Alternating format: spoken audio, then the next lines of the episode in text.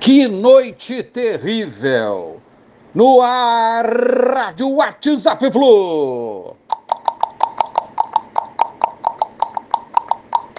Bom dia, galera. Essa tricolor, 14 de abril de 2022. Que decepção, né? Flu não vê a cor da bola. A atuação de juvenil. Apático, tricolor perde por 3 a 0. Alguma das manchetes dos jornais na manhã dessa quinta-feira aqui no Rio de Janeiro. Mal no primeiro tempo, tomou gol logo cedo, meteram um penal na nossa goela abaixo, falta fora da área, juiz deu pênalti, pênalti, convertido pelo Barranquilha, 2 a 0. E no segundo tempo mudou, o time lutou mais, criou um pouco mais, Luiz Henrique levou algum perigo, mas as últimas bolas do Fluminense foram deficientes. Júnior Barranquilha não fez um segundo tempo no mesmo nível do primeiro, mas não só manteve a vantagem que tinha, como aumentou no fim do jogo num grande vacilo tricolor. Fluminense caiu muito de produção em relação aos últimos jogos. A atuação geral foi bem ruim ontem.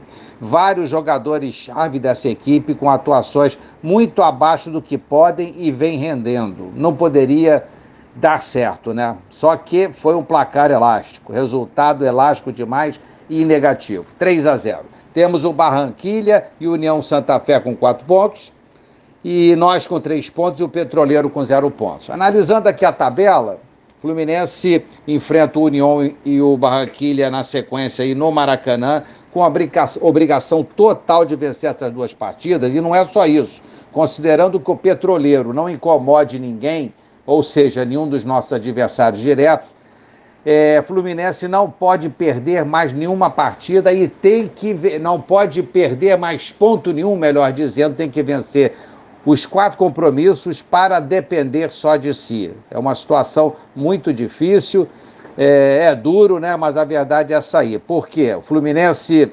vencendo os quatro jogos iria a 15 pontos. Fiz uma simulação aqui, o Júnior Barranquilha perdendo só para a gente no Maraca e vencendo os outros, o que é muito provável, porque enfrentará o União na sua casa, chegaria a 13 pontos. Só nessa situação o Fluminense não dependeria de nenhum outro resultado. Situação muito difícil do Fluminense na Sula, onde a gente sabe é, que se classifica apenas um, e no Grupo H o panorama é esse. Agora, Viagem a Cuiabá, de mais desgaste aí, outro jogo brasileiro, segunda rodada, sábado, contra o Cuiabá, às 21 horas na Arena Pantanal. Precisamos é, melhorar e jogar bola, porque senão será um outro jogo duro aí contra o Cuiabá e a gente aguarda aí uma reação do nosso Fluminense. Uma noite para ser esquecida e esse compromisso aí, essa obrigação do Fluminense vencer tudo agora na Sula para depender só de si.